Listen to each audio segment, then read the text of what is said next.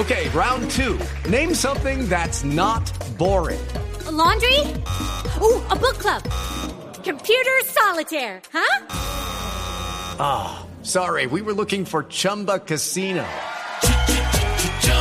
That's right. ChumbaCasino.com has over 100 casino style games. Join today and play for free for your chance to redeem some serious prizes. ChumbaCasino.com. No purchase necessary. Full prohibited by law. 18 plus terms and conditions apply. See website for details. Mesa Blue.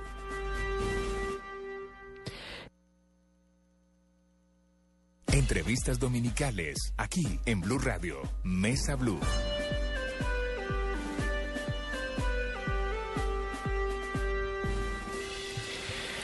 Oyentes de Blue Radio, tengan todos ustedes muy buenas tardes. En este domingo 21 de abril iniciamos Mesa Blue. Le agradezco al periodista Felipe Zuleta por habernos concedido este espacio para hablar un poco de economía. Y es que recordemos que iniciando esta semana y para poner el tema en contexto, eh, el gobierno nacional eh, a cargo del presidente Juan Manuel Santos le dio vida al eh, PIPE, que es el plan de impulso a la productividad y el empleo con el que mm, busca reactivar eh, el crecimiento de la economía colombiana y generar más puestos de trabajo aquí en este país. En este tema se hicieron anuncios importantes para frenar la caída del dólar, para estimular también a la industria, a la agricultura, medidas de tipo tributario para mm, eh, también eh, estimular el empleo, medidas arancelarias, medidas de infraestructura, de comercio, medidas anticontrabando, en fin, todo un plan que requiere inversiones eh, cercanas a los 5 billones de pesos. Pero quizá las noticias más, popular, eh, más populares y de gran impacto en el bolsillo de los colombianos tienen que ver con los anuncios frente a la adquisición de vivienda. En ese sentido, el gobierno introdujo un subsidio a la tasa de interés para créditos de vivienda de clase media, es decir, para esas viviendas que valgan entre 80 y 200 millones de pesos. Con este subsidio, las tasas de interés anuales caerán del 12,5% al 7%, significando esto una caída de 5 puntos porcentuales, eh, que la mitad, es decir, 2,5 puntos, serán eh, subsidiados por el gobierno y la otra mitad por los bancos. Y fue precisamente esa medida la que derivó lo que en muchos medios eh, han calificado como la guerra en tasas de interés, porque los bancos están bu- buscando captar el mayor número de clientes posibles. Y para hablar de este tema es que precisamente hemos invitado a un experto en temas económicos. Lo saluda entonces en Mesa Blue Víctor Grosso, director de contenidos de dataifx.com y hoy tenemos un invitado muy especial. Se trata de Orlando Santiago, gerente de la firma Fénix Valor, firma consultora en temas bursátiles, en temas financieros. Orlando, bienvenido a Mesa Blue. Víctor, muy buenas tardes. Muchas gracias por la invitación. Orlando, gracias a usted por atendernos en este fin de semana. Primero, ¿cómo le parecieron las medidas del gobierno para estimular la compra de vivienda? Bueno, el presidente Santos, indiscutiblemente consciente de lo que está ocurriendo en el mundo, pues lanza estos planes que son medidas sectoriales y medidas que afectan a toda la economía positivamente, por supuesto. Y el presidente bien lo dice, que no necesariamente o no se hace este tipo de plan porque la economía esté en un momento desfavorable. Él habla que de hecho lo que se quiere es estimular y trabajar en los sectores que tienen más dificultades. Estas medidas, indiscutiblemente, una parte importante, como ya hablaremos a continuación, está enfocada a la parte de vivienda, pero también se quiere mejorar aspectos en temas cambiarios con mayores compras, mayores ahorros, en fin, también... Para eh, subir el precio del dólar. Sí, y también tratar de eh, mejorar algunos sectores y algunas medidas tributarias y sectoriales que van en pro justamente de mejorar las condiciones de algunos sectores de la economía que están presentando rezagos justo por lo que está Como la ocurriendo. industria, la agricultura.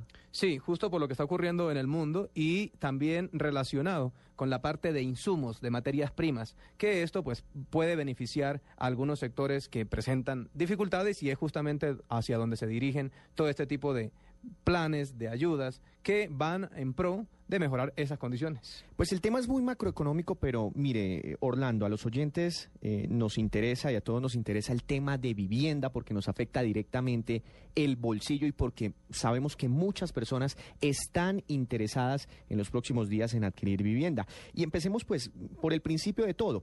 ¿Cómo es el proceso para, para adquirir una vivienda y qué tanto porcentaje de la vivienda eh, se puede cubrir a través de un crédito bancario?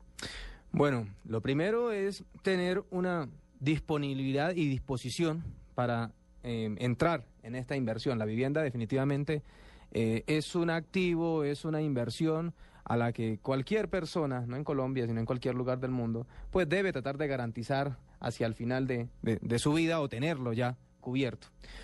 Básicamente lo que se pretende, pues de fondo, en, el objetivo en que las personas adquieran vivienda, es que se elimine o que se transfiera esa parte que estamos acostumbrados a generar o a hacer un pago en arriendo, pues comenzar a invertir en un activo propio. Lo primero que se solicita es eh, tener un ahorro mínimo determinado, esto es un porcentaje respecto al valor de la vivienda. Con ello se puede obtener un subsidio que el gobierno realiza Sí. y em, tramitar a través de cualquier entidad del sector financiero un crédito, en este caso de vivienda. Es decir, yo necesito antes ya tener un efectivo, un, ahorro, mío. Sí, un ahorro. Esos ahorros van entre Un un, banco 10 no me va a cubrir en crédito todo el el valor de la, 100%. de la vivienda. No, debo tener un ahorro que puede ir entre un 10 y un 30%.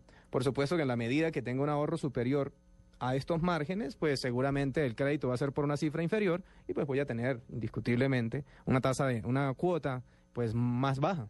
Entonces, si yo tengo a uno un ahorro de 15, 10, 20 millones, ya puedo pensar en tener vivienda propia. Pero bueno, esto de la tasa del 12,5% anual, que era la que regía antes de los anuncios del gobierno esta semana, y que ahora pasará o bajará al 7% anual, ¿cómo se traduce en los, en los pagos mensuales? Bueno, es un alivio muy importante. De hecho, aunque es algo muy positivo y debemos eh, decirle al, al gobierno, al sector financiero, que bueno, están mirando eh, nuevamente, se están colocando la camiseta de los colombianos.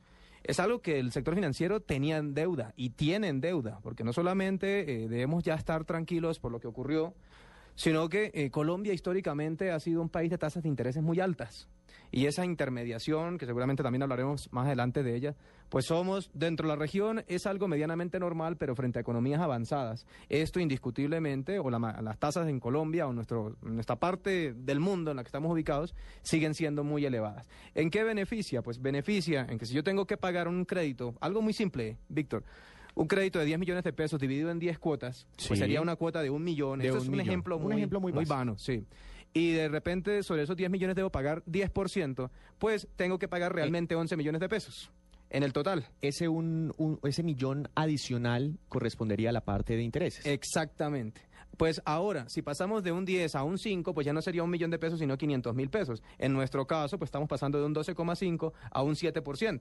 Una contracción importante que indiscutiblemente en la parte de intereses puede reflejar un ahorro en la parte de intereses cercano a un 30 o un 40%, que es algo eh, indiscutiblemente muy positivo. Bueno, pero yo no sé, Orlando, saque la calculadora, por favor, si podemos hacer un, un- un sencillo ejemplo de, por ejemplo, una vivienda que valga 80 millones de pesos y que para ese apartamento o casa eh, el banco nos preste, digamos, 60 millones de pesos a 15 años, un crédito de 60 millones de pesos a 15 años.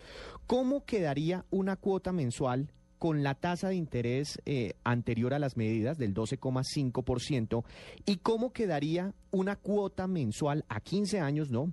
Ahora con el 7%, eh, como para hacernos una idea de, de esa reducción, una idea en la mente. Ok, pues calculándolo al 12.5%, eso daría un pago aproximadamente sobre un crédito de 60 millones. Sobre un crédito de Sí, 60 millones. Aproximadamente, porque esto depende Sí, del tipo de, de- de- de- crédito, el tipo de, cuota que decide pagar en la parte inmobiliaria, en fin. De una manera plana, más o menos, podríamos llegar a una cuota que por- estaría rondando 713 mil pesos con una tasa del 12,5%. Ahí ya está incluido el interés. No. Ah, por supuesto, esta cuota se calcula eh, evidentemente con la tasa del 12,5% a un crédito que es a 15 años, como se maneja usualmente. Entonces, eh, para aterrizarlo, antes de los anuncios del gobierno, para un crédito de vivienda de más o menos 60 millones de pesos a 15 años, más o menos el colombiano tenía que pagar con el interés incluido del 12,5% una cuota mensual de cuánto? 713.793 pesos. 713 mil pesos. Ok. Ahora, con una tasa de interés del 7%, el mismo ejemplo, el mismo, el, el, eh, eh, el mismo crédito de ahora. 60 millones a 15 años, pero ahora con una tasa de interés del 7%. Pues una caída importante, una cuota de 532 mil pesos. 532 mil pesos. Antes de los anuncios, esa es una conclusión bastante interesante y un ejercicio muy, Claro. muy, muy importante el que usted nos está haciendo, Orlando. 713 mil pesos una cuota mensual antes de los anuncios del gobierno y ahora, eh, un ejemplo muy sencillo, muy básico, eh, ahora con una tasa del 7%, la cuota mensual sería de eh, 532 mil pesos. Colocándole eh, tasa de descuento o colocándole en cuánto se disminuyó la cuota, Víctor, Sí, frente a los 713 mil pesos, la cuota cayó un 25%. Es un, cerca de impacto, 200 mil pesos Sí. para este ejemplo. es un impacto bastante positivo, bastante fuerte.